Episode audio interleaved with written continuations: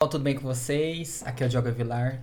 Bem-vindos a mais um episódio do podcast Designando. Hoje, aqui na Designando Connect, eu trouxe uma convidada especial para falar um pouquinho sobre. sobre, sobre, sobre. Dicas para os júniores que estão entrando agora no mercado. E eu chamo ela. Quem é ela? Gabriela Mello. E aí, Gabi? Dá um oi pro pessoal aí. Oi, galera! Oi, Diogo também, né? Obrigada por me chamar de novo. Eu que agradeço. Pra participar, tô animada aí. Tá animada com São João também? É, né? Então, gente, eu tô falando de Salvador, Bahia, Nordeste. A gente ainda não superou São João, ainda estamos tendo São João por aqui.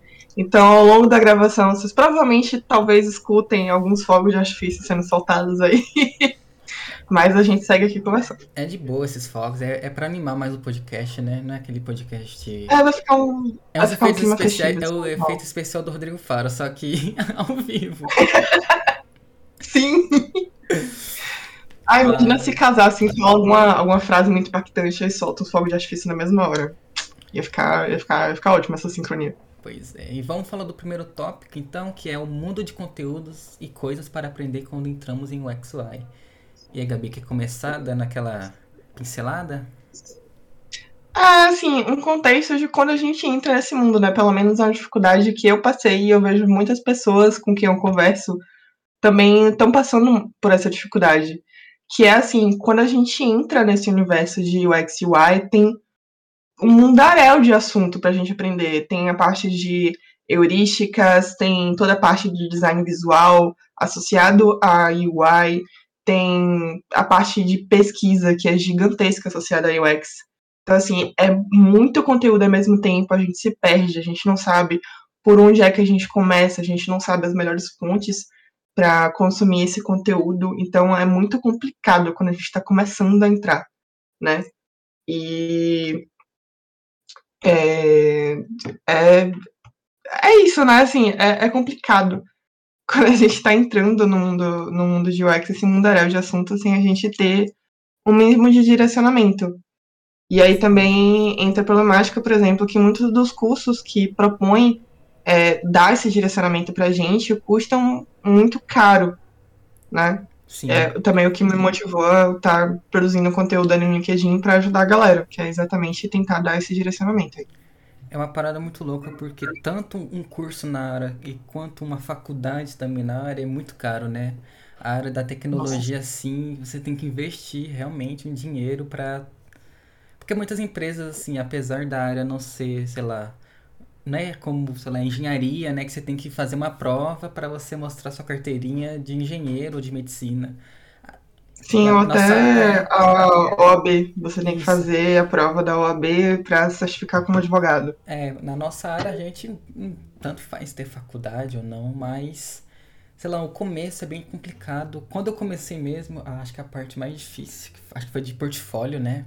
Quando você entra, realmente você Nossa. tem que ter aquele, aquele portfólio, sei lá, com tanta coisa e, e, e quem começa, né, não tem muito, é, não é assunto que eu posso dizer, é aprendizado, sabe, para montar um portfólio, porque o povo pensa que é- vai colocar tela e pronto. Quando eu vejo assim na- no Dribble, sabe? É só aquela tela bonita e o pessoal iniciante pensa que é só isso, né? Até hoje no LinkedIn o pessoal só faz isso lá, tela de é, Netflix, de. Sei lá, de. Ai, gente, por favor, não, não, não continue refazendo tela da Netflix. Todo mundo que tá no mercado já viu muitas telas da Netflix sendo refeitas. Façam, refaçam telas de outros aplicativos E como você que falou, né, vocês de usam no dia a cursos, dia. eu já vi muito curso caro, assim, o pessoal falando, falando tipo, ah, que tal você recriar a tela do Netflix? E não ensinando É. a coisa mais essencial, né, da área do X, que é a pesquisa, ou melhorar, né, realmente o produto para o cliente, para o usuário. Então, Sim. E um problema muito grande também quando a gente entra é que a gente tem é, é- esse, esse impulso de partir da solução. Então, eu quero fazer um aplicativo que vai resolver X para Y pessoas. Melhor, eu acho que nem tem muito. É, eu quero fazer um aplicativo de viagens que vai fazer isso, isso, isso e isso. Exemplo. E o que eu sempre falo pra galera, gente, percebe que você já tá com a solução toda encaixotada aqui? A solução tá pronta. Só que você não tem ainda noção de qual o problema. Qual o problema que essas, que essas pessoas realmente têm? É, e assim, sua solução vai resolver esse problema? Então, entenda primeiro as pessoas, entenda o problema, e aí você consegue pensar na solução. Porque você chegar com a solução toda, toda fechadinha, assim, sem entender qual é o problema que as pessoas têm, você talvez é, faça um problema. É, você talvez crie um problema para você, né? Digamos que isso fosse uma empresa real é, criando essa solução, entre aspas. Você estaria criando um produto que talvez o mercado não quisesse. Porque esse problema não, não, não existe realmente. Então, eu acho que assim, é a primeira coisa que as pessoas deveriam estar sendo ensinadas e acho que não, não, não tá rolando, né? Que, poxa, cara, é, é o famoso. Se apaixone pelo problema e não pela solução. E é muito complicado a gente colocar isso na nossa cabeça, realmente. É difícil de início. Mas tem que realmente focar no problema. Tem que focar quais são aquelas pessoas, quais são as necessidades dela, quais delas, né?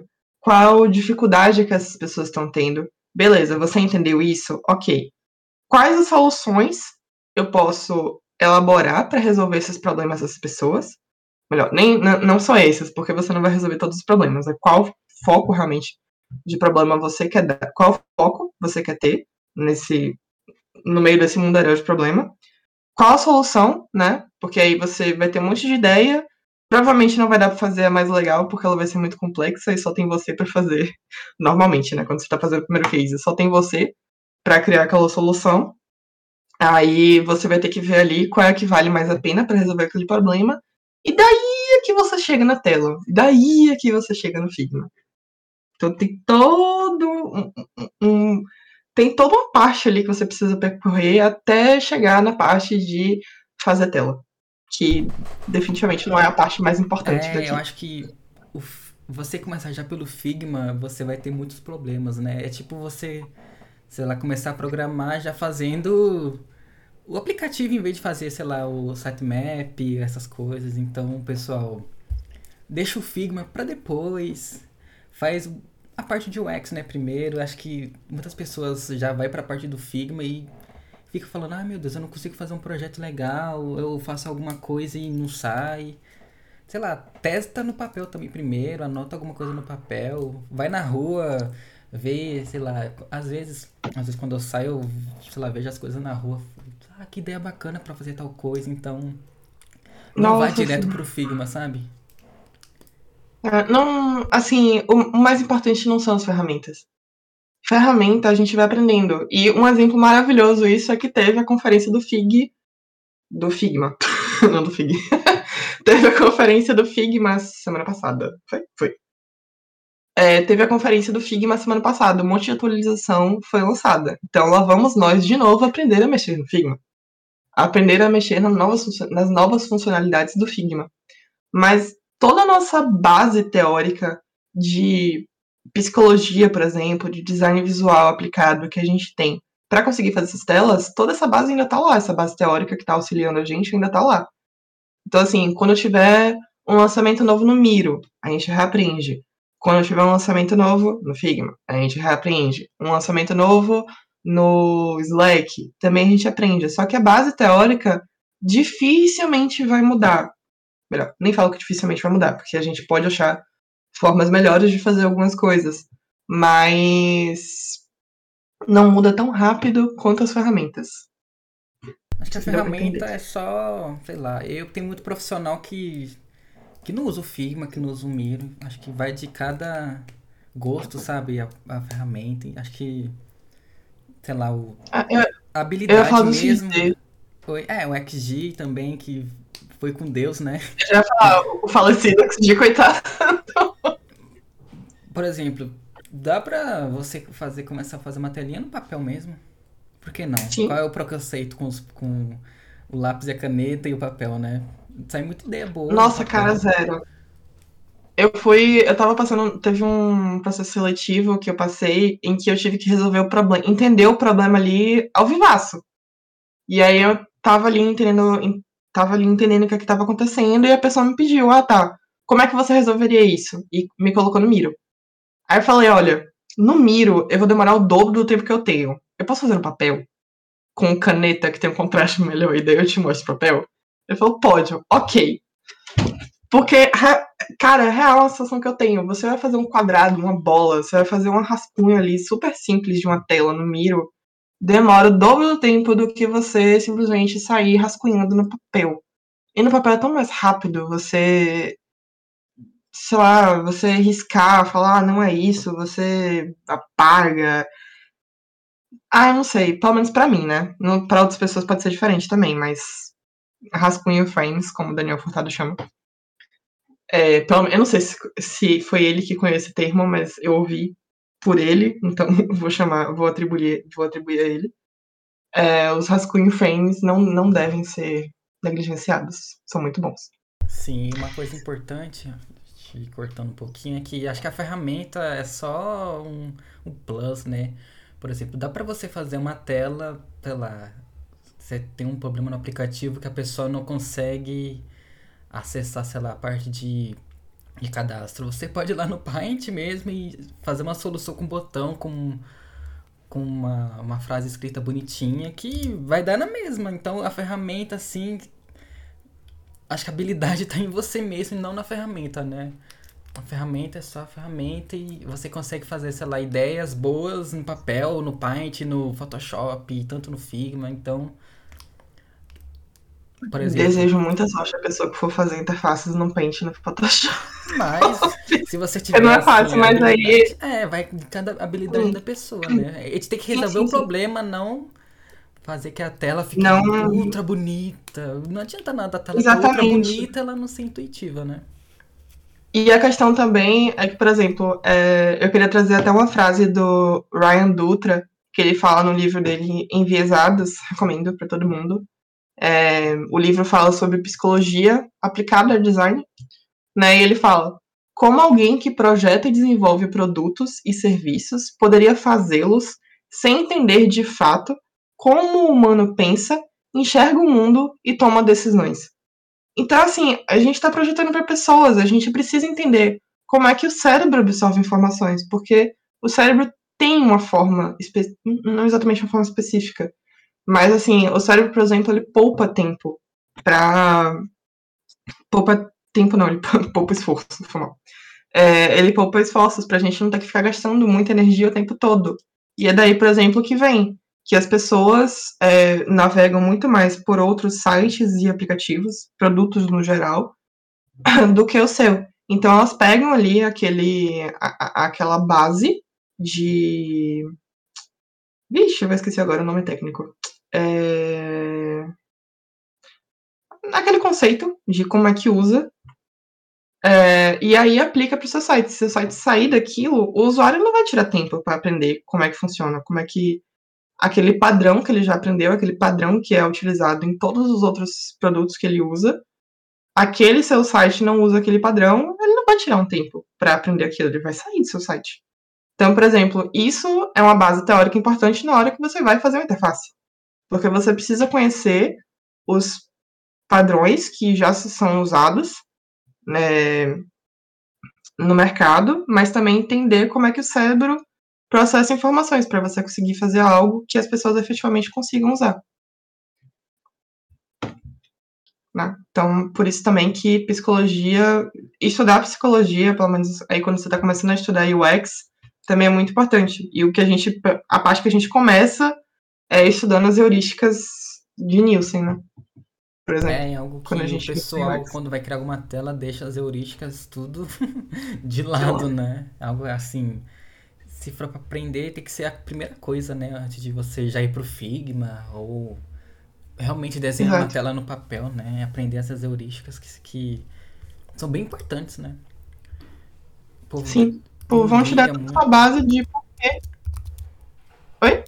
O povo meio que não aplica ou pensa que, ah, por que vou colocar isso? O pessoal não quer ver isso. Não sei se é um preconceito. É, ou assim, é, eu também entendo, mas eu acho também é uma pressão que coloca, sabe? Que tem que saber usar o Figma, porque as vagas de trabalho vão pedir o Figma. É verdade? é verdade, boa parte do mercado, pelo menos das 500 vagas que eu vi aí ao longo de quatro meses desempregada, muitas pessoas estão pedindo Figma. Mas assim, beleza, você eventualmente vai precisar aprender a mexer o Figma, mas assim, dedique um mês ali para você aprender toda a base teórica que vai te ajudar na hora de você colocar as coisas no Figma. Porque se você aprender o Figma por aprender o Figma, sua interface talvez nem fique bonita, por exemplo. Porque para uma coisa ser bonita, ela tem que seguir também alguns padrões. Ela tem que seguir alguns padrões, por exemplo, de harmonia, que o cérebro é, procura na hora de ver alguma coisa bonita. A gente também classifica alguma coisa como bonita na hora que a gente, por exemplo, eu considero alguma coisa bonita quando segue alguns padrões de design visual que estão sendo muito utilizados hoje em dia. Só que ao mesmo tempo, tá, beleza, você mexer no Figma. Mas eu não tenho o menor, assim, repertório de design visual. E aí, como? Então, é importante a gente ter toda essa base teórica mesmo, de entender, por exemplo, como é que UX e UI estão relacionados. E por que você não pode separar um do outro. UX e UI estão, assim, é, não tem como você separar, vou só aprender UX ou vou só aprender UI. Os dois estão ali, estão tão juntos nessa. Então, é, você tem que aprender um para aprender o outro. É, não tem como separar. Então, você precisa ter essa base para conseguir aplicar as coisas na, na sua interface.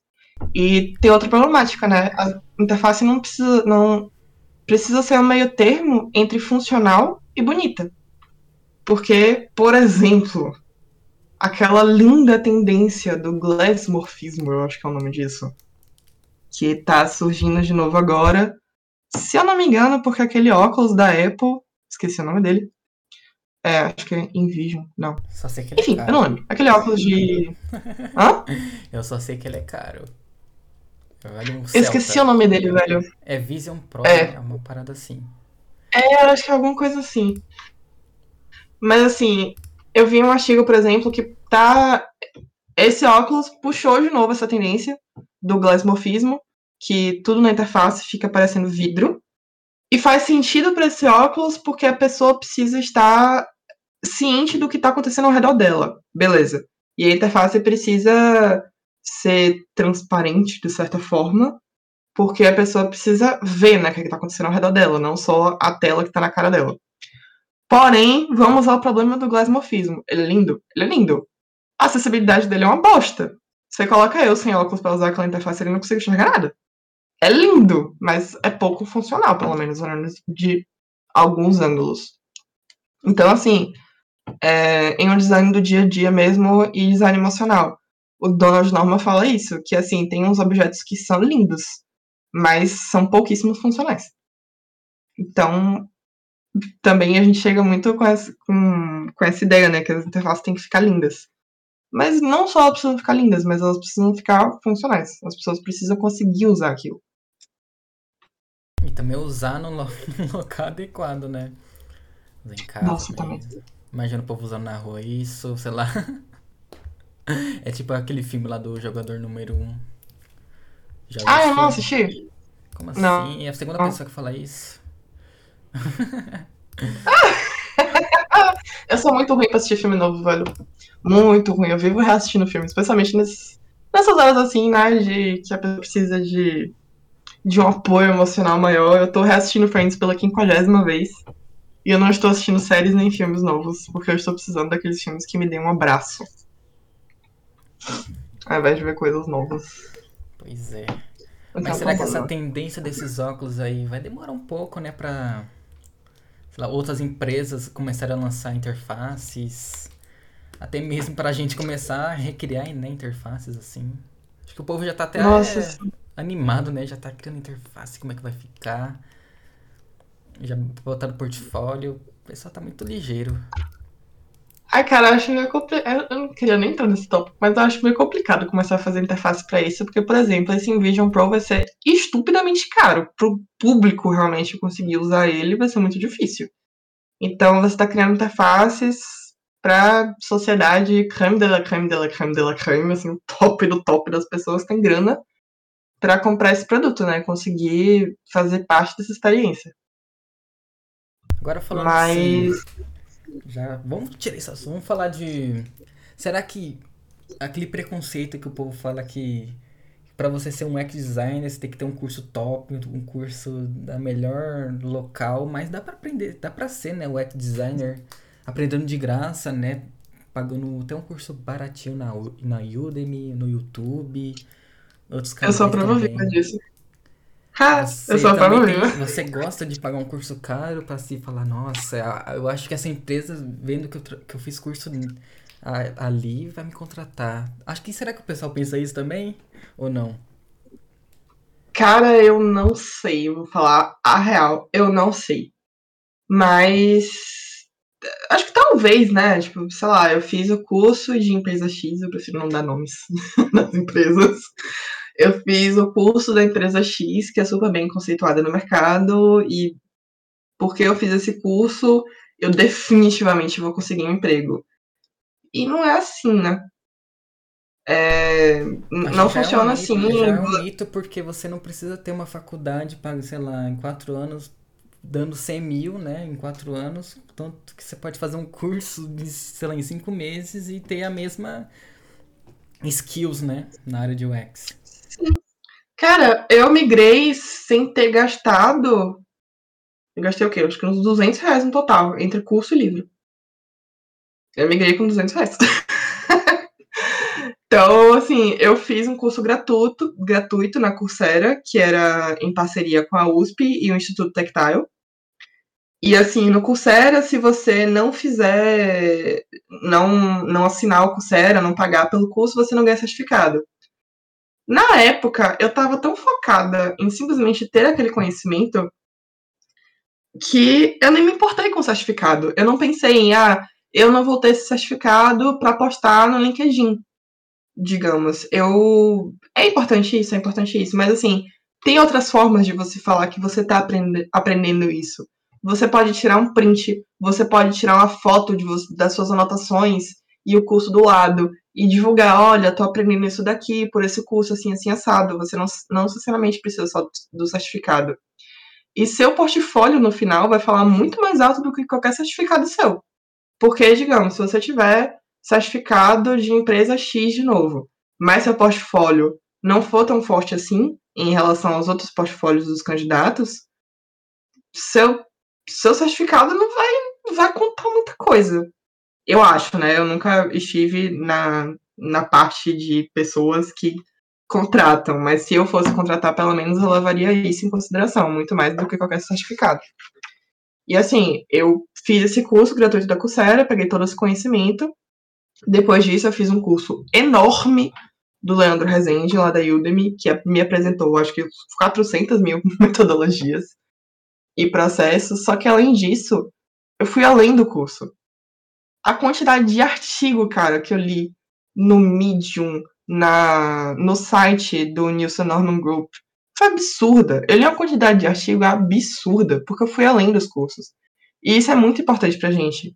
Assim, tá, o, o curso apresentou, o curso falou muito por cima de acessibilidade, por exemplo. Eu fui pesquisar mais sobre acessibilidade. Eu entrei em contato, não entrei em contato, mas assim, eu entrei em contato com o conteúdo do Marcelo Salles, por exemplo, que é um gigante aqui no mercado brasileiro que fala sobre acessibilidade. Então, ponto é, você não precisa gastar 3 mil reais em um curso para conseguir migrar você consegue muito bem fazer isso com conteúdos gratuitos. Aí uma coisa que eu fiz também foi, por exemplo, um curso gratuito que o Daniel Furtado é, disponibiliza no canal dele do YouTube, que é o Now. Tem lá um, um, curso, ele tem uma playlist que são os fundamentos de UX, e depois ele tem um curso que tem umas cinco aulas, eu acho que de uma hora, é, que fala algumas teorias, por exemplo, que eu nunca vi em outros, em outros locais, a teoria do Pinko Fim, por exemplo de psicologia, teoria do pico fim. E que eu nunca vi em outro local e tá ali de graça, sabe? O Design Team mesmo tem um podcast e ele tem, eles têm alguns episódios que o nome é Curso Cast, que eles também dão um curso gratuito de fundamentos de UX ali no Spotify. Lindo para todo mundo ver. Então, aí, você, você não precisa gastar 3 mil reais, ter 30 mil certificados para conseguir migrar. Eu fiz, eu fiz cursos gratuitos. Minto, eu paguei acho que 30 reais pelo curso da Udemy. É, li o design do dia a dia e design focado do, do com, cadê? Eu tenho um livro aqui. É, design centrado no usuário da O'Reilly, aquele que é roxinho. Não estou falando que se você fizer isso você vai conseguir migrar. Não existe fórmula de bolo para conseguir migrar, pelo amor de Deus. Mas você não precisa pagar um custo super caro. E uma e... maneira também legal de você também não gastar muito é você se voluntariar, né? Porque você vai ter, tipo, você vai. É claro, você não vai estar tá ganhando dinheiro, mas você vai estar tá em contato com outros designers fazendo um produto, né? Você vai estar tá botando a mão na massa, né? Exatamente. Agora eu tô como mentora voluntária da, de um projeto chamado é, Sou Júnior, que é um projeto que você tá ali trabalhando com um time que tem produto, tem design, tem desenvolvedores, então assim, você tá trabalhando como se fosse uma empresa real, é voluntário, claro, mas você tá trabalhando com produtos reais, tá? Então, isso te dá exatamente o gap de experiência versus profissional júnior.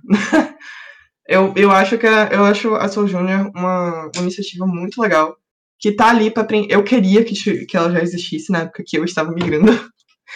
Porque preenche exatamente esse gap, que é os profissionais júniores, júniores, não sei pronunciar o plural de júnior, mas eu vou falar júniores.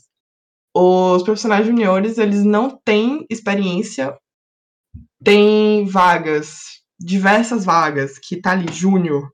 E a experiência prévia. Ok. Pede que você tenha experiência prévia, e aí? Como é que preenche esse gap? Muitas vezes não vai ser com um processo de portfólio. E aí, esses projetos voluntários, é, voluntários como a Soul Júnior, preenche esse gap muito bem. E você tá ali trabalhando em projetos reais. Só que assim, como você tá fazendo parte de um time, não dá também. Ah, eu tenho. Eu acabei de começar a estudar UX, eu acabei de entrar nesse mundo, vou tentar me voluntariar aqui. Vai ser complicado porque você precisa ter uma base de estudos antes de começar a se voluntariar lá, a trabalhar. Porque você precisa saber algumas coisas antes de começar. Mas assim, te dá aí três meses de estudo para pegar toda a teoria de UX toda a teoria de UI, aprender a mexer no dito cujo Figma, mas também três meses de você pegar repertório visual e repertório de UX mesmo, porque uma vez que a gente liga a chavinha de UX no nosso cérebro, é muito difícil desligar.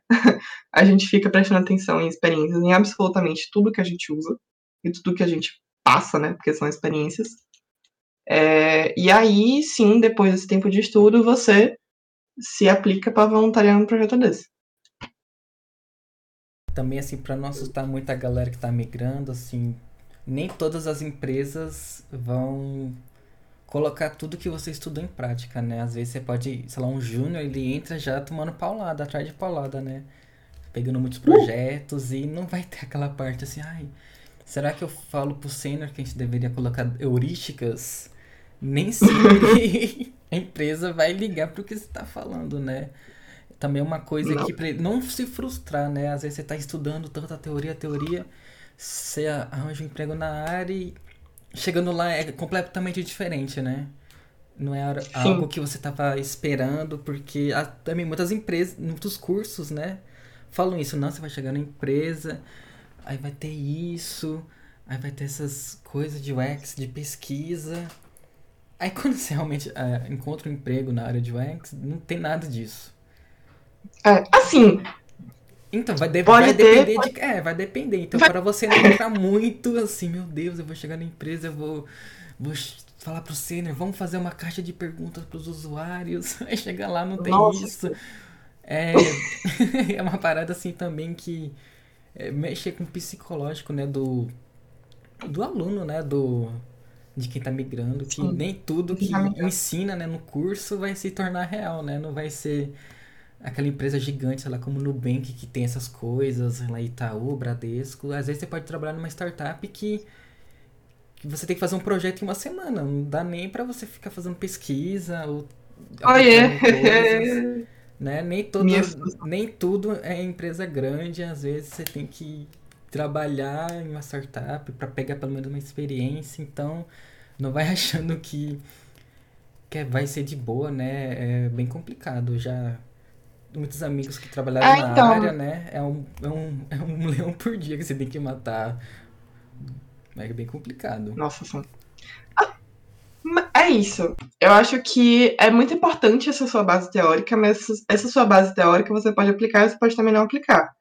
Mas, por exemplo, na, na minha na empresa que eu, trabalha, que eu trabalhava anteriormente, as pessoas não queriam gastar tempo com um teste de usabilidade.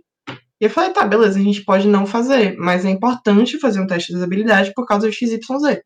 Eu tinha toda a base teórica para conseguir fazer essa argumentação. No final, a decisão seria ali do PO, mas eu tinha ali toda a base de, de argumentação para as pessoas. E uma coisa que eu sinto muita falta também do que você falou, né? No, nos cursos, é que os cursos seguem muito uma linha de raciocínio muito perfeita, que é, é faz ali a parte de pesquisa, e aí você usa é, essa, essa, essa, essa, essa, essa, essa metodologia. Muitos dos portfólios que eu, que eu, que eu acabo vendo, é, olhando o perfil de algumas pessoas lá no LinkedIn, as metodologias são praticamente iguais, velho, que a galera usa para resolver o problema. É, aí tá, beleza, você usou essas metodologias, agora entendi o problema, e você vai usar tal, tal, tal, tal, tal metodologia, depois você vai usar tal, tal, tal, tal, tal metodologia e você vai fazer a tela assim, assim, assim, assim, assado. E assim, o mundo real não vai, não vai rolar muito bem assim, não. Você vai ter que, tá, beleza. Eu tenho tanto tempo é, e X quantidade de dinheiro para conseguir fazer isso daqui. Tá, qual metodologia eu vou usar que vai me dar o melhor resultado? Pra esse objetivo aqui, tá, beleza. Cara, eu não tenho nem tempo de fazer uma pesquisa formal. Ok. Eu vou, se eu tiver como, eu vou entrar ali em grupos do Facebook para ver o que, é que a galera tá conversando sobre isso, fazer a famosa desk research, para entender ali um pouco da situação para você conseguir fazer o projeto. Se você não conseguir nem fazer isso, sei lá, a pesquisa vai vir, só no final, quando terminar o MVP e a gente faz, e a gente colocar é, ele pro lançamento e ver como é que as pessoas vão usar ele. Né? Então, assim, o que a galera que tá entrando também tem que saber fazer muito é se adaptar a diferentes situações. Você vai ter seu cinto do Batman de metodologias. E aí você vai ter que saber o que puxar na hora certa. Então, tá, é, eu tenho um momento inicial ali de entender o problema. Qual a metodologia que eu vou usar? Tá, essa daqui, com o tempo que eu tenho, vai, vai me entregar isso daqui melhor. Pronto, beleza. Agora eu tenho que pensar pensei ali com o time, fiz a ideação, tá, beleza, e agora? Como é que eu vejo? Qual, qual a solução a gente vai focar aqui? Beleza, você puxa outra metodologia. Então, é importante realmente o curso apresentar todo esse cinto de de, de ferramentas, de metodologias, né? Porque a gente precisa saber. É, mas é importante também a galera ter esse senso crítico. De eu entendo que você precisa fazer algumas atividades durante o curso, para você conseguir certificado. Mas assim, tudo aquilo ali precisa estar no seu portfólio. Teriam algumas é, metodologias diferentes que você aprendeu em outro lugar que você poderia usar para conseguir chegar melhor nesse resultado? Coloca elas no case também, talvez seja interessante, porque talvez é, te diferencie de outras pessoas, né? É, eu, por exemplo, quando eu fui fazer meu primeiro case, eu fiz primeiro Desk Research a primeira coisa que eu fiz, para entender ali qual era o problema que a galera que não tava entrando na, na área de RPG, na área não, né? que não tava jogando RPG, tava tendo. Depois disso, eu fiz pesquisas com pessoas ali conhecidos, não é melhor, não é melhor, mas como essa galera fazia parte do de, desse universo, fui fazendo ali pesquisa porque eu tinha tempo para fazer isso. Mas se eu não tivesse, seria ali aquela desk research mesmo, básica, e aí fazer a solução a partir disso. Acho que a parte da negociação também ajuda, né, nessa área, para aplicar o X, né, na empresa. Às vezes os, os cursos não falam isso, né, que você tem que negociar essa parte com, sei lá, com o CEO para falar, olha, essa parte aqui de que a gente está tentando implementar é bom para o usuário. Às vezes eles só uhum. explicam assim, ah, você tem que aprender isso, é matriz, é, é research e só. E, tá, mas como é que eu apresento isso? Eles não ensinam, né? Acho que a parte mais importante é você saber negociar, né? Falar, não, isso aqui é importante, tem esses dados aqui que podem ajudar a empresa, porque a empresa quer dinheiro, não vamos negar isso, né? Ela quer resultado. Sim. É igual futebol, se em um mês não tá dando certo, já era para você como funcionário. Então, a empresa quer dinheiro, então você tem que estar tá ali se atualizando de tudo, é, tentando falar, ah, presidente, a gente quer implementar isso porque é importante, a gente fez a pesquisa, não só você guardar isso para você, né? Às vezes os cursos falam, ah, você tem que aprender isso e na hora você só guarda para você, né? Você não aplica, você não fala, sei lá, você é júnior, tem aquela timidez para falar com o sênior, com o pleno, ah, eu tenho essa ideia aqui, por que a gente não aplica, a gente não faz a pesquisa. E como você falou também, né? Eu, quando fiz um case, eu fiz uma pesquisa pelo Twitter do que o povo tava achando de tal coisa. Dá para você fazer uhum. isso também, né? Porque o pessoal é muito sincero no Twitter, né? Fala o que realmente acha de tal produto, de tal empresa. Então, Nossa, tem outras formas de você fazer uma pesquisa, né? Não só, sei lá, vamos fazer uma pesquisa qualitativa, vamos entrevistar 10 pessoas. Não, vezes... vou, fazer um questionário, vou é... sair colocando questionário em todos os grupos que eu conheço. Às vezes dá para você ir nas redes sociais, até mesmo, sei lá, você tem uma empresa grande, olha o Instagram das empresas e vê qual o problema que sei lá, categoriza, né? Quantos comentários de tal problema teve e vai achando a solução. Porque o povo também, o usuário, ele quer a solução assim, ó, rápido. Você não pode demorar é. porque ele vai para outra empresa e você pode perder cliente, dinheiro, essas coisas. Exatamente. E assim, se você tá trabalhando numa, numa empresa grande, talvez o time de atendimento vai ser seu melhor amigo, seus melhores amigos. Porque a galera que tá ali escutando o que, é que as pessoas não estão gostando, escutando o que, é que as pessoas estão tendo dificuldade. Então, não necessariamente sua pesquisa vai ser lançar um questionário para esses, esses usuários. Talvez sua pesquisa seja sentar ali com o time de atendimento, escutar, assim, conversar com eles para puxar alguns problemas. Você mesmo vai categorizar aqueles problemas, né? Fazer é, uma análise temática, digamos. Pode ser, por exemplo. É, para conseguir pontuar realmente quais são os problemas principais. E daí, a partir disso, você pensa na solução né? De novo, vou focar em um problema só, porque não vai dar pra resolver todos os problemas ao mesmo tempo. É, nem Mas. Não... Né? Você não vai conseguir atingir esse 100% pra encontrar o erro, né? O erro vai estar tá ali constantemente. É. Não dá pra agradar nenhum usuário, né? Não dá pra agradar 100% a ninguém, gente. Então, você tem que entender realmente quais são os usuários que vão estão realmente usando aquele produto, eles são os importantes. As outras pessoas. Que não dá pra agradar todo mundo, velho. Não dá. É, é impossível. O bom e velho, nem Jesus fez isso. então, você tem que focar ali em um tipo de pessoa específica, que até é porque a gente faz personas. Não necessariamente sempre precisa fazer personas. Eu fiz personas uma única vez lá no trabalho, ninguém usou e eu desisti de fazer persona. Nossa, eu fiz só jornada do usuário. na faculdade mesmo. Mas na empresa mesmo nunca fiz né? Algo também. Ah, eu fiz, porque era assim, era meu, era meu primeiro projeto de pesquisa formal, empresa, brelei, eu falei, não, vou fazer tudo certinho.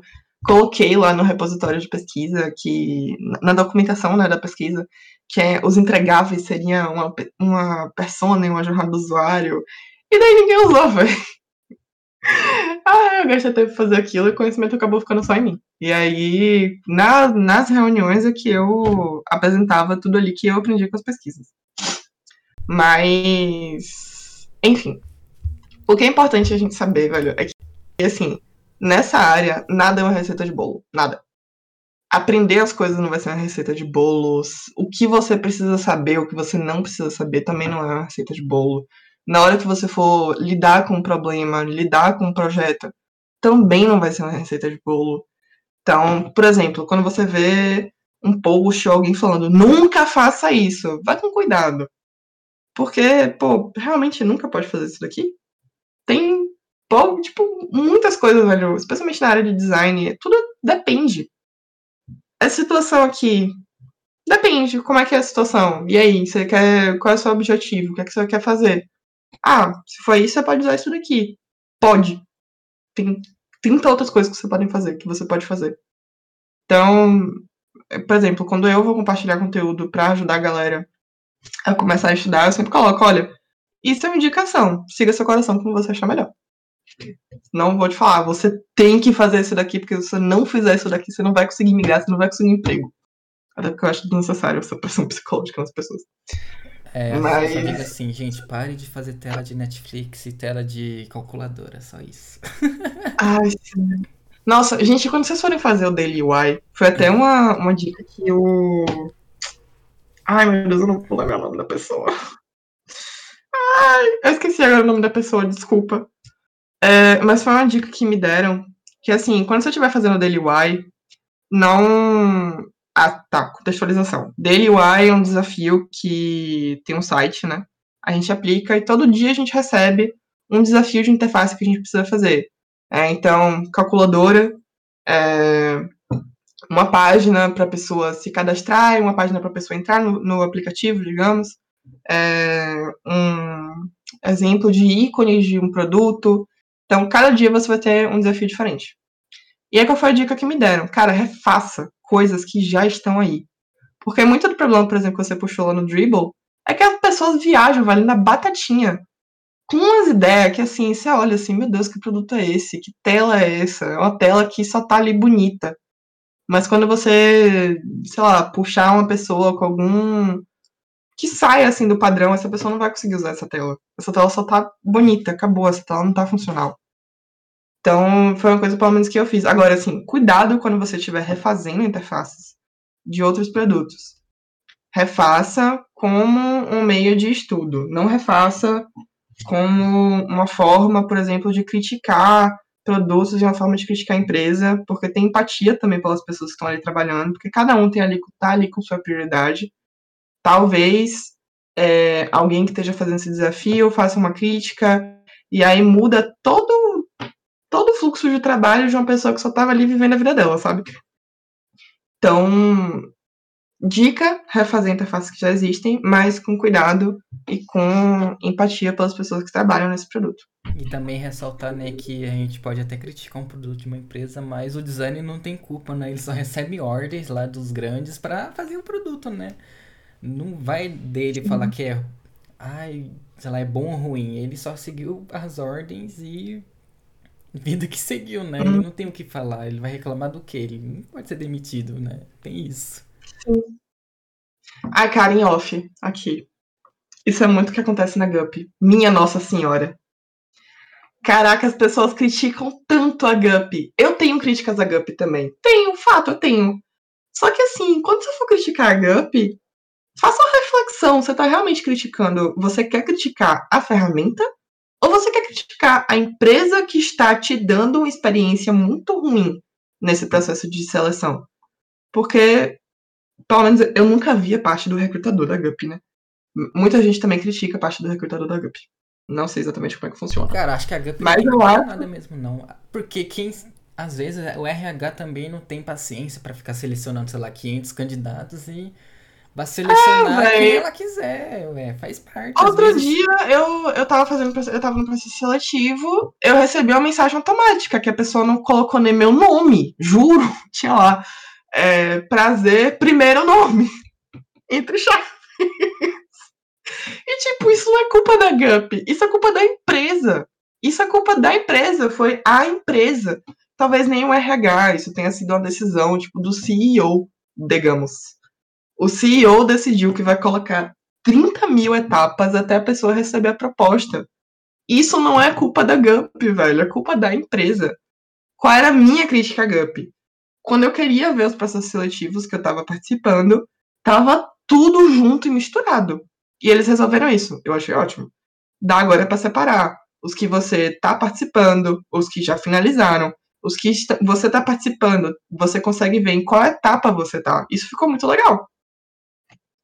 Assim, Isso demorou de ser feito? De, de, de, é, de data, né? Às vezes as datas ficaram todas misturadas, né? Você viu uma candidatura, sei lá. A primeira Sim. era do, sei lá, três meses passado e as de baixo, as de hoje, então ficava uma bagunça também. Não sei se resolveram hoje em dia essa coisa de data, mas acho que deu uma melhoradinha lá o site deles. É, ah, eu já, eu já considero uma evolução gigantes essa questão de separar, porque eu odiava.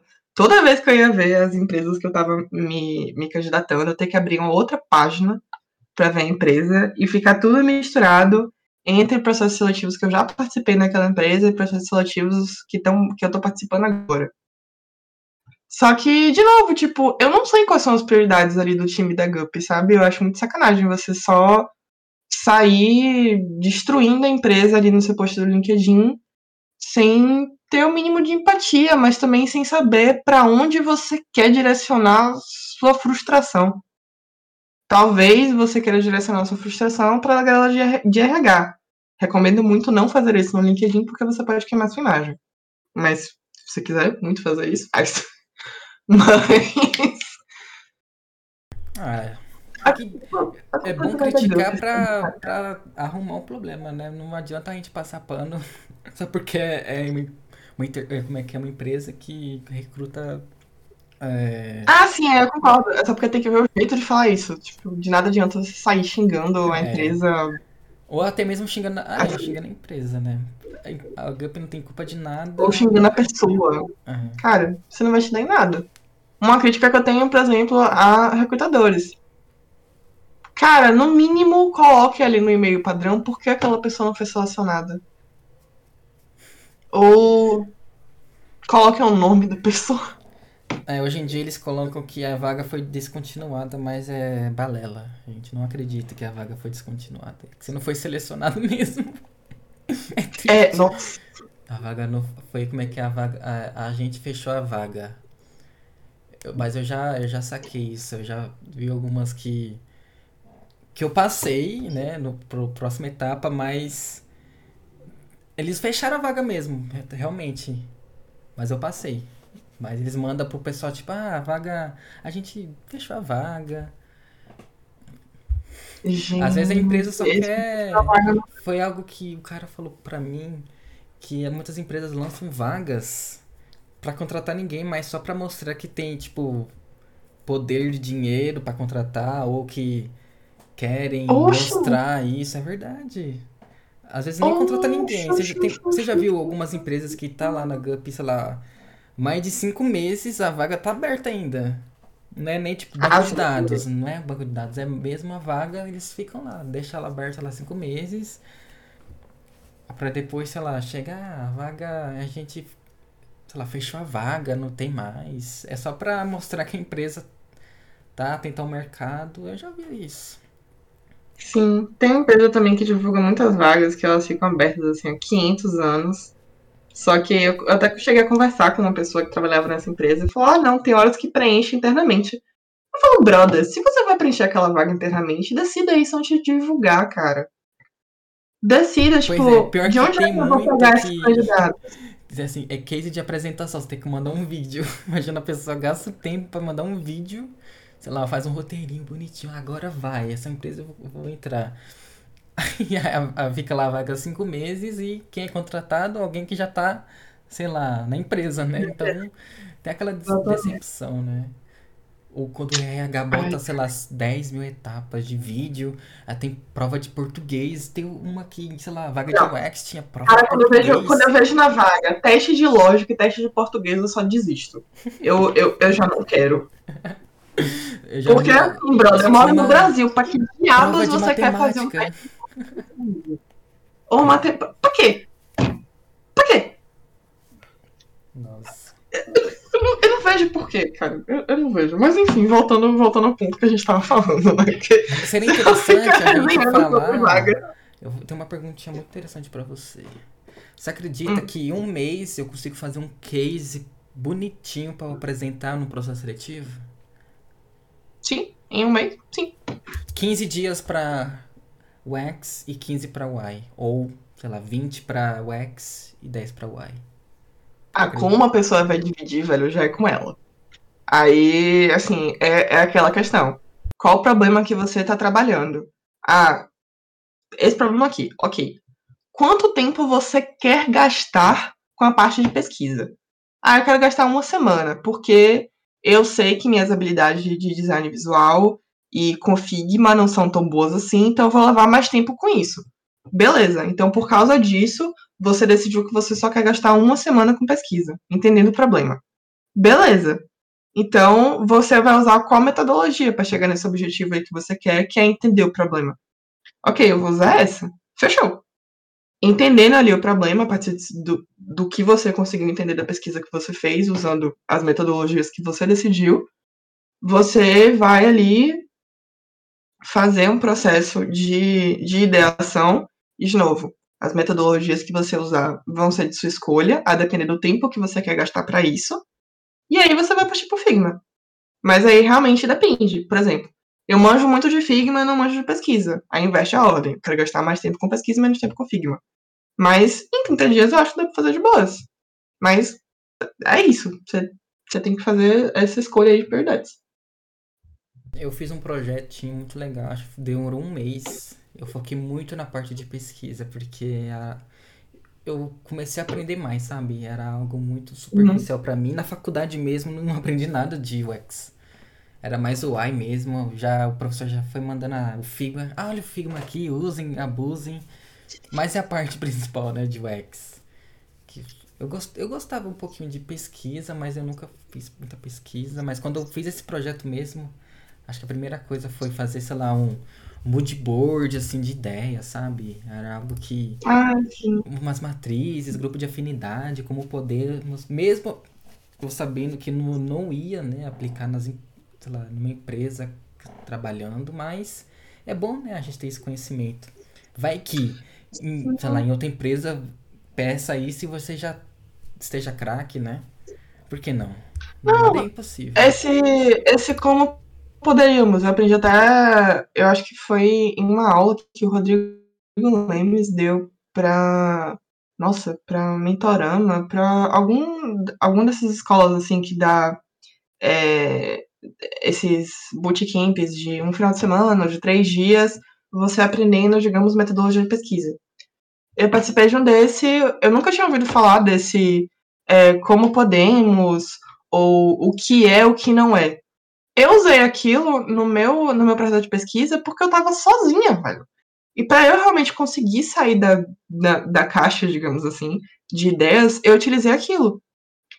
Mas assim, digamos, você está com um time, talvez você não precise, porque já são diferentes cabeças, diferentes experiências, diferentes vivências, pensando para chegar, para fazer uma ideação ali.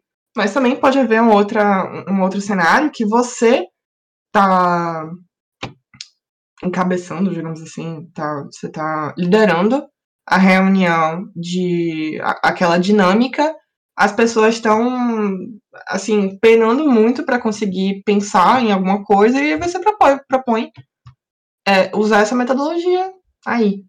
Então tem é isso. Eu, eu acho que tipo vale a pena, como você falou, vale a pena a gente aprender as metodologias. Não necessariamente a gente sempre vai usar aquelas ali, não necessariamente a gente vai usar todas, mas a gente sabe ali para quando a ocasião pedir a gente conseguir puxar elas, né? Principalmente nos processos seletivos, né? Vai que, sei lá, vai RH pergunta, ou, sei lá, o líder da empresa, você tá, tá te entrevistando pergunta. Eu acho que o RH já tá... Tem alguns é. RHs que perguntam, sabia? A que Sério? Sério. Seríssimo. Porque Caraca, já te perguntaram e você não soube responder. Metodologia, assim, eu nunca pego pra técnico pra falar com o RH. O papo técnico realmente é na entrevista técnica. Pior que. Nunca puxo Falando de RH, tem muitos RHs também que quando vão entrevistar a pessoa da parte de tecnologia não sabem de nada, né? Você é. já percebeu isso também? Só pro Júnior ficar atento, Júnior. Às vezes o RH, eu... ele só tá ali por, por tá. Tipo, a, empresa fala, vai entrevistar aquele cabra lá, para ver se ele é bom. Aí o RH fala, meu Deus, o X, nem sei o que, que é isso, mas vamos lá. Aí o, o Júnior começa a falar termos bonitinhos. O RH fica, meu Deus do céu, o que, que ele tá falando? É, velho. Tem muito disso. Tanto que assim, a famosa pergunta: conte-me mais sobre você. O que Ah, você gosta de fazer além de programar ou de projetar telas? Aí você fica. Aí você tem que dar uma resposta, a resposta artificial. Não, eu estudo, eu continuo estudando. tem muitas coisas ali que a gente não aprendeu no curso, como se comportar numa entrevista, né? Nossa, sim. O curso deveria ter um módulo extra, velho. Ou, ou De mercado de trabalho. Deveria ter, tipo assim, um módulo final. Isso. Você fez o case, você apresenta esse case, sei lá, para uma empresa, você explicando como que você fez. Acho que já seria também um grande passo, né? Você ter essa Sim. mini apresentação. Sim. Mas, cara, o que deu uma virada de chave enorme pra mim nisso foi participar do programa ADAS, da Se Candidate Mulher. Elas, assim, elas me deram um, um- curso maravilhoso de exatamente como, não é, é entrar, como entrar no mercado de trabalho, mas é como navegar aí por essa jornada muito complicada de realocação ou de entrada no mercado. E uma coisa que elas pontuaram muito, que eu sempre falo pra galera, é autoconhecimento, velho. Você se conhecer. Então, nunca você vai estar entrando na área de UX sem saber nada.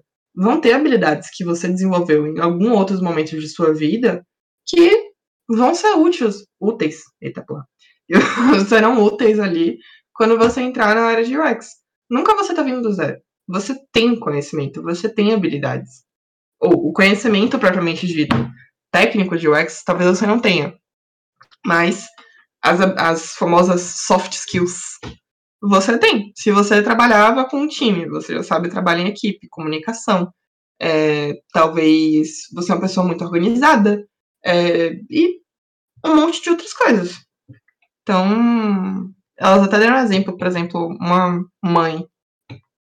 Haja habilidade de resolução de conflito, por exemplo. Então, não. É importante também reconhecer. Reconhecer seu background. O Juninho só se ferra, ele vai fazer entrevista, já pede quantos anos de experiência você tem, quantos cursos você tem. Às vezes a empresa mol- pode moldar, né, esse, esse funcionário mesmo. Eu tava conversando com o Rodrigo, ele falou uma coisa bacana, né, que muitas empresas pedem faculdade já pro júnior. Por que não a empresa dá oportunidade, sei lá, e pagar um- uma faculdade, né? Já tem um salário, sei lá, investe no- na pessoa, paga um curso também de cinco meses. Porque já Uhum. pedi isso, sei lá, pro cara que, que entrou agora na área, já quer que ele tenha um curso foda, uma faculdade, sei lá, já quer que ele termine já a faculdade, experiência. Como é que você vai pedir experiência pra alguém que, sei lá, tá migrando agora ou é júnior? É impossível. Acho que isso Sim. também frustra, né, quem, quem vê a área, né, como é que tá, fala, meu Deus, será que pra eu entrar na área eu tenho que ter experiência? Não faz sentido, né? Aí ele já vai querendo gastar dinheiro, acho que também isso tem essa parte, né, do psicológico lá. Ele vê no LinkedIn que, sei lá, uma pessoa fala, ah, pra entrar na empresa você tem que ter experiência ou um curso, pra você pelo menos mostrar o que você aprendeu.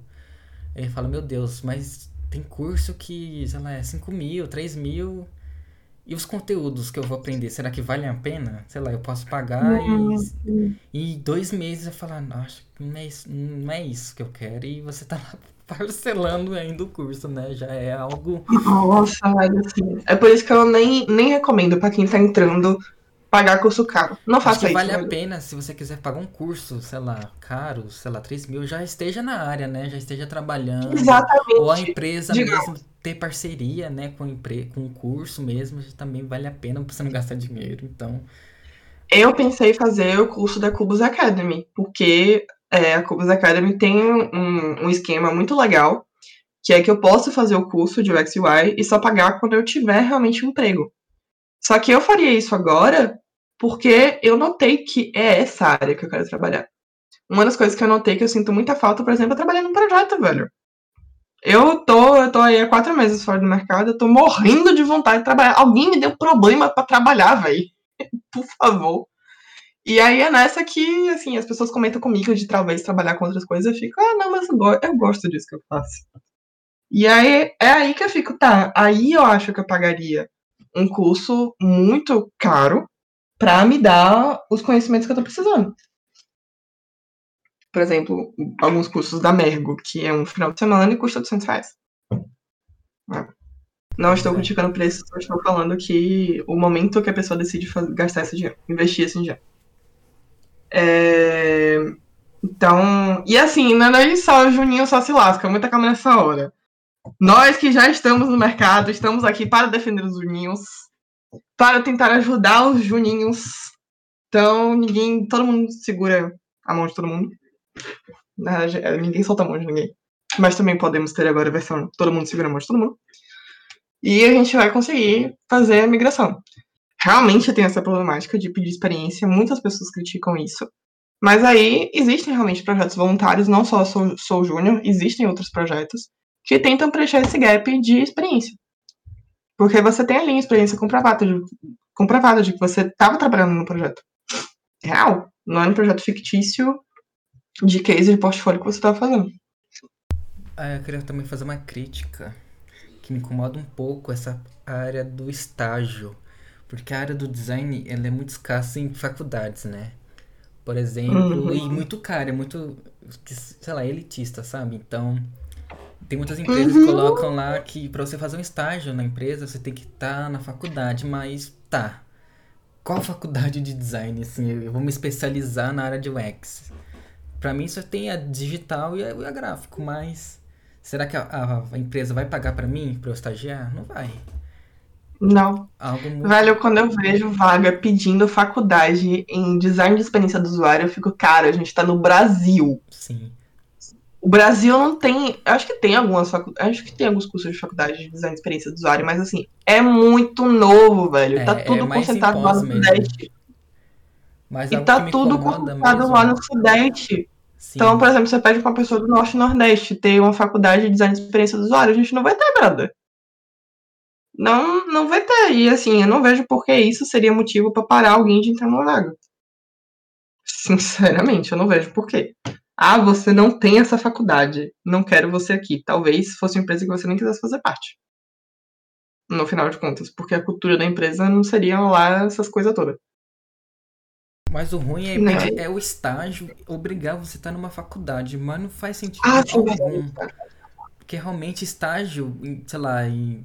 Ah tá, se for psicologia, medicina, engenharia, ok, você tem que ter uma faculdade, mas design, design, pô, dá pra você trabalhar em empresa top sem ter faculdade. Faculdade é só, sei lá, na área de design ainda não, não é necessário ter. Se você faz, ok, parabéns, tipo, você é merecedor, mas tem pessoas, sei lá, sei lá, da favela mesmo, comunidade, mano, que manja muito de tecnologia. Será que ele vai ter dinheiro pra pagar uma faculdade tão cara? Não O vai que, que a empresa vai. A empresa, sei- ela quer o quê? Que, um certificado ou uma pessoa habilidosa que sabe resolver problemas na área de design? Porque a Nossa, área de design é pra exatamente. resolver problemas, não é pra você ostentar um certificado, né? Isso que Sim. também me irrita um pouco, assim, é muitas empresas abrem vaga de estágio, porque o estágio tá abaixo do júnior. Dá, pra entender, se você for júnior, você ter pelo menos um pouquinho de experiência, mas estágio, você pedir faculdade de design, Assim, pô, é foda. Eu até entendo estágio você pedir faculdade, porque talvez tenha alguma coisa na lei, mas eu não sei. Isso eu estou falando de acordo com vozes da minha cabeça. É, eu não sei se realmente é obrigatório você estar, é, você ter que vincular aquela pessoa que está estagiando para você a uma instituição de ensino. Eu não sei. Mas você pelo menos poderia abranger um pouco mais o leque de universidades que você está ali, ou de universidades o quê? De cursos que você aceita. Eu fiz comunicação. Muito da minha. Tem uma coisa específica da universidade de, de comunicação, que é semiótica, que eu uso muito, e que é um diferencial enorme meu, porque eu tenho esse, esse, esse conhecimento de semiótica, que é estudo de símbolos. Então, talvez as pessoas de comunicação você possa incluir aí é, no estágio de design é, a galera que trabalha com psicologia, porque design putz, tem tanto de psicologia que é Ave Maria. Então, abrir um pouco, no mínimo, abrir um pouco o leque dos cursos que você tá ali aceitando estudantes. Né? É, até Eu não sei se- ser um curso técnico, né, que tem Senai, ETEC, assim, pô, que você Pô. consegue até entrar de graça, né, fazer de graça e acho que as empresas deveriam olhar mais isso também na coisa de estágio, assim, que sai muita pessoa boa, sabe? Eu dando uma breve, assim, eu fiz na obra social Dom Bosco, né? Aqui no, no meu bairro, em São Paulo. Então, e é muito bom, Uhum. foi muito bom, assim. E, e eles meio que, quando você termina o curso, assim, no- no- acho que não foi no meu caso, as empresas poderiam entrar em contato, sabe? Ah, como é que foi seu aluno, o que ele aprendeu. Acho que as, acho que as empresas de tecnologia deveriam olhar para, sei lá, ONGs, sabe? Assim, que, que recebem pessoas da favela, comunidade, na área da tecnologia, que sai muito talento, né? Acho que saem muitas pessoas esforçadas querendo realmente mostrar serviço do que realmente é necessário ter uma faculdade pagando, sei lá, dois mil reais por mês. Faculdade no Brasil acho que é um tabu, né? Na nossa área principalmente, que não é. Não tem uma, sei lá, uma. Como pode dizer? Algo que ajude nós. Nem, nem muitas empresas são CLT na nossa vaga, é tudo PJ. Aí você quer pedir vai- faculdade? Exatamente. E aí, quando você vai abrir um MEI, não tem exatamente como colocar que você é É. designer. Não tem negócio- não tem como é que é uma, um- uma pessoa pra ajudar na legislação do, da, da área do design, nem seu nome do trabalhador. Não tem, nem isso na nossa área tem pra gente, sei lá, regularizar um. Sei lá, a gente trabalha bastante, a gente não tem como reclamar. A empresa fala, ah, pô, você é PJ, você, você aceitou porque quis. E você tem que fazer faculdade, viu? Senão você não vai ser promovido pra júnior. Nossa, Imagina sim, que velho. loucura. E isso é uma coisa que eu acho. E aí eu vou, eu vou enaltecer um pouco. Eu não queria citar cursos, mas eu vou enaltecer um pouquinho a Cubas Academy. Porque, se eu não me engano, na Cubas Academy tem como você fazer uma residência no final. Eu não sei se todo mundo que faz o curso faz essa residência. Eu acho que não. São só algumas pessoas selecionadas. Não sei como é o processo. Mas você faz uma residência em que você efetivamente consegue experiência no final. E não só isso, mas a Cubs Academy, por exemplo, tá em parceria com o iFood dando mil bolsas, mil bolsas para para pessoas que não, não têm dinheiro para pagar esse curso conseguirem fazer o curso. Então, isso é uma iniciativa, por exemplo, que mais cursos poderiam ter, velho. De, tá, tem muitas pessoas boas ali. Você quer que eu tenha conhecimento formal? Beleza. Mas disponibilize para mais pessoas. Tire um pouco desse. Vamos deixar design menos elitista. Sim, e acho que também citando uma pessoa que é a também que Manu, ela 300 ajuda, ajuda o pessoal, que é- acho que é a Manu X, tem um projeto muito bacana também, que ela dá bolsa, sabe, de, na área de design, então tenta também Nossa. buscar criadores, né, na área do LinkedIn que ajudem a comunidade, que dê cursos ou até mesmo curso de graça. Não faz, não faz, não tem problema você fazer um curso de graça, pessoal. Não precisa pagar pra você falar, meu Deus, agora eu estou na área de design, né? Sim, Pelo nossa, de sim. Deus. E assim, conversa com as pessoas no LinkedIn, velho. Somos todas pessoas. Não precisa sentir vergonha. Isso foi uma coisa que me impediu muito no início. Que era, ah, eu sou júnior, nem sei direito o que, que eu quero conversar com essas pessoas, porque eu não tenho experiência direito, o que, que eu vou falar com essa galera? Cara, somos todas pessoas, tá? Normalmente, é, quem tá dentro da área já quer muito ajudar quem, quem tá entrando. É, porque eu sinto, pelo menos, que a comunidade de UX é muito unida. De UX UI é é uma comunidade muito unida. Então, assim, conversa com, com a galera lá no LinkedIn. Pede dica, pede, pede dica de, de curso, pede dica do que estudar. É, eu mesma tento dar mentoria pra galera que entra em contato comigo lá no LinkedIn, tento produzir conteúdo de texto mesmo, pra dar recomendação de pessoas pra seguir, comunidades pra seguir, é, algumas dicas de estudo pra galera. Então, é uma forma muito legal de você conseguir networking, mas também você conseguir navegar por esse caminho de imigração. Você pedindo dica pra quem já passou por esse processo, né? Com certeza. E obrigado, assim, pelas dicas, Gabi. Assim, foram essenciais pro Júnior. Todos nós somos júniors ou migramos, então a gente sabe a dificuldade, né, do mercado, das empresas, de valorizar também o dinheiro para gastar em curso. Sei lá, Sim. quando eu entrei na área, não, eu não tinha essa comunidade como é hoje, sabe, de mostrar conteúdo de graça. E é bom a gente, né, ser os pioneiros, assim, né, a gente mostrar que tem outros caminhos, né, para você migrar, para você saber de tais assuntos. Então, você tá fazendo um favorzão para a comunidade. Então, parabéns, Gabi. Ah, esse projeto mesmo que vocês estão fazendo aqui, parabéns também por ele. Aqui a quantidade de, de histórias que vocês compartilham, que estão ajudando outras pessoas também. Poxa, muito legal. Claro, a gente tem então, que. Então, parabéns também pra vocês aí. O Júnior também é gente, né? Vamos...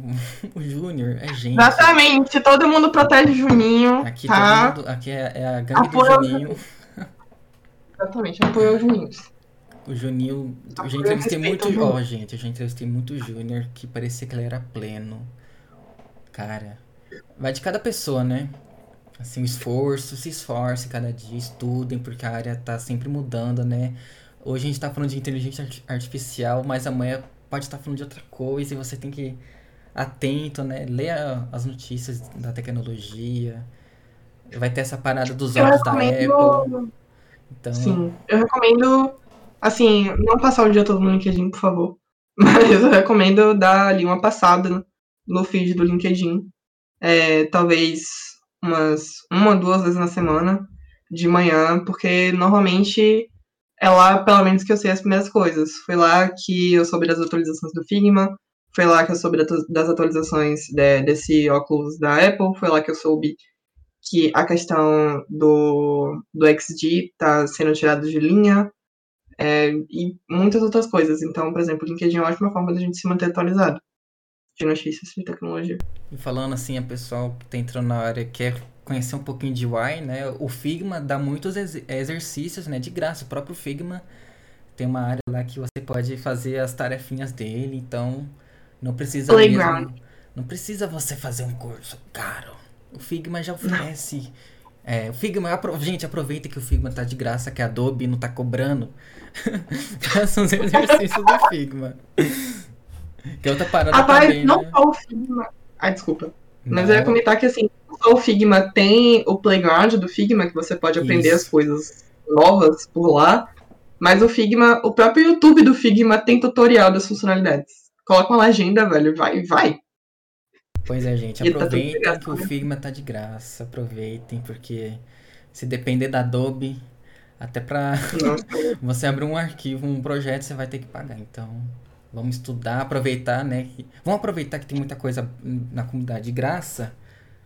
Sim. Pra você estudar, para você não precisar, sei lá, amanhã vai que esses conteúdos são apagados, ou a gente pare, né, de produzir, vai que dá a louca que eu falar, ah, não quero mais gravar.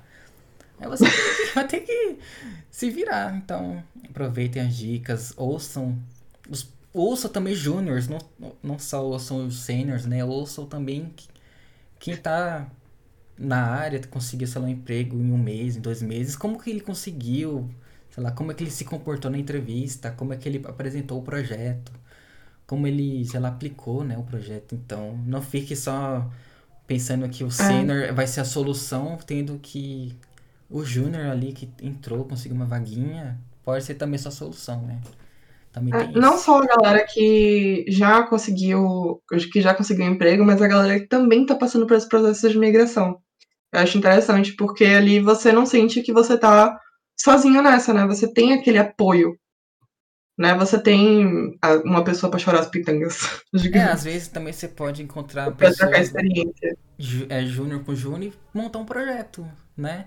Você Exatamente. Pega, vai que a pessoa tem um conhecimento em um X e você tem um Y. Pronto, fecha o um projeto e monta um case bonitinho, compartilhado, né? Quem sabe a sua ideia também não vire, sei lá, uma ideia boa para você apresentar para uma empresa, né? Vai que você consegue dar um pra empresa. Pois é. Fala para o chat GPT, sei lá, o chat, eu tenho essa ideia, o que, é que eu faço com essa ideia? Aí vai lá, pronto, você vende a ideia para um empresário e ganha dinheiro. Tudo também tem isso. Sim. E outra coisa também, assim, não, não fique com vergonha de montar seu case. Cara, se joga. Forma lá seu case, pede a opinião das pessoas, pede feedback só, só vai. Eu acho que ficar com vergonha, ficar. Eu entendo ficar com vergonha, eu entendo ficar com o pé atrás, eu entendo a síndrome do postor, eu entendo muito. Mas aqui é uma pessoa te dizendo para tacar isso longe e só se jogar. Não vai ter um momento ideal para você fazer seu case, não vai ter um momento ideal para você começar a aplicar para as vagas. Esse momento ideal não existe.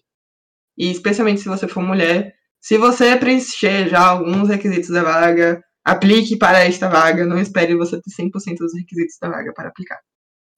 E também uma coisa legal também, pegue mentorias, né? Tem muitas mentorias de graça com bons profissionais que eles vão realmente te ajudar, né? Eles vão te guiar. Eles olham seu portfólio, Sim. falam, ah, você poderia mudar, é, mudar isso ou colocar mais isso. Então, também não fique com vergonha, né, de conversar com profissionais, sei lá, o Rodrigo Lemes é aberto, conversa com todo mundo. O Daniel Furtado também. também. Então tem Nossa, muitas pessoas que são abertas, né? Não fique com vergonha só porque ele é fodão na área, né? Porque eles são mesmo, mas não fique com vergonha, pessoal. Eles respondem, a comunidade, assim, tá sempre aberta. Então, Sim. não perca essa oportunidade. Também de conhecer essas pessoas, né? Porque eles vão mostrar, né? São como... pessoas muito boas também. Sim. É, mostrar não só a trajetória né, profissional, mas pessoal, né? Que eles são humanos como a gente. Sim, exatamente. Exatamente, pessoal. Também não, não crie lá, 24 horas pensando, meu Deus, eu tenho que criar um, um, um currículo, um portfólio perfeito. Calma, beba uma água. Cara, tá portfólio perfeito não existe. É, portfólio é perfeito. É, pessoa, pessoal, você tá jantando direito? Você tá almoçando direito? Calma. É, cuide da saúde mental, cuide da sua saúde física. Sua migração vai ser lenta, te dá logo aí. Eu acho que raras são as pessoas que conseguem, tipo, estão ali há um mês estudando Sim. e daí, uh, conseguiram outra um emprego. coisa, ah. o LinkedIn também é, como você falou, não é uma rede social muito, muito boa para você ficar acompanhando, porque tem muita coisa ali que você vai olhar, você vai se de decepcionar, né? Tem muita coisa é. ali que é ilusão, pessoal, não caiam em muitas coisas do LinkedIn, você vai olhar, eu sei, eu já passei por isso, eu falava, meu Deus, eu nunca vou ser igual essa pessoa, sabe? Você se sente culpado. Não compare as pessoas, gente, é complicado. Não se comparem as pessoas. É, Por exemplo, meu LinkedIn mesmo, eu filtrei muito meu LinkedIn para o que aparece hoje em dia. Hoje em dia, aparecem, por exemplo, posts de pessoas que estão transmitindo exatamente o que eu estou sentindo, por exemplo, nesse momento de desemprego. E ali eu sinto que é uma pessoa com quem eu posso me apoiar, sabe? É uma pessoa que não é. Não são mais posts de, sei lá, o mercado como tá, a economia como tá. Daí tá a pessoa no feriado falando que ela fez um curso, três cursos na sexta, palestrou, fez duas palestras no sábado, e daí no domingo leu três livros. Cara, feriado descansa. Se você tá com cabeça para estudar, estuda. Mas assim, é feriado, descansa. Se nesse momento. Pois é, pessoal, vai pro cinema, vai sair com a mãe, com o pai, vai viajar, no... Faça é, o que você gosta de fazer. Sei lá, vai no estádio, vai sair com os amigos. Não fica nessa coisa de, meu Deus do céu. Vou ter que Cuide da sua saúde mental. Não é. se compare com as pessoas. Assim, às vezes você saindo um pouco de casa, sei lá, você também abre a mente para coisas, né, do seu trabalho, de estudo. Aí, sei lá, pega, sai domingo, sai, aproveita. Na segunda-feira você vai estar, tá, assim, com várias ideias, né? Porque você viu coisas na rua, ou algum amigo te deu alguma ideia, você fala, pô, que sacada genial, vou tentar fazer isso em algum projeto ou tal coisa. Então, não fique preso, né? Não fica nesse loop de estuda, estuda, estuda e olha LinkedIn, olha LinkedIn, fica babando uma, as pessoas lá, meu Deus, eu quero ser essa pessoa, porque você pode até conseguir, mas nem tudo você vai conseguir. Então, é utópico. A mágica que eu daria pra galera é assim: aceite sua migração vai demorar um pouquinho, porque é um processo demorado. Então, se você realmente quiser entrar nessa área, entra, mas tendo isso em mente, né? Que assim, não tô falando demorar, que nossa, vai demorar um ano para você conseguir migrar. Não é isso também. Mas assim, você tem que tirar um tempo ali para conseguir estudar, conseguir formar uma base, conseguir fazer o seu primeiro case. Enquanto isso, cuide de sua saúde mental, você não precisa estudar o tempo todo. Separe um tempo para estudar, ter uma rotina interessante, mas não faça isso o tempo todo. Não fique o tempo todo no LinkedIn. E principalmente não se compare com as outras pessoas. Porque a jornada das pessoas são de. Cada pessoa é única, cada jornada é única, a gente pode ter muitos pontos similares, mas ainda assim, cada, cada pessoa, cada jornada é única. Então, assim, você está trilhando a sua da melhor forma que você pode. É isso, pessoal. Viu só como a Gabi É braba? Ai, Gabi, agradecer o papo, assim, muito interessante. A gente trazer um pouco disso, né? É bom pra gente também, né? Ver o nosso início, como é que tá hoje. A gente já foi júnior, a gente já migrou, então. É bom. Muito interessante. E ah, obrigada por ter me chamado. Ah, eu fiquei é. muito feliz de, de, conseguir passar isso tudo. É bom, a gente também alivia, né? Tira um peso nas costas, assim, pra poder falar. Ah, sim, cara. É, é algo que eu tenho que passar, tipo, 500 posts no LinkedIn, 400 posts no Medium. Só que eu não consigo falar tão bem quanto. Eu não consigo transmitir essa mensagem tão bem quanto falando, né? Sim.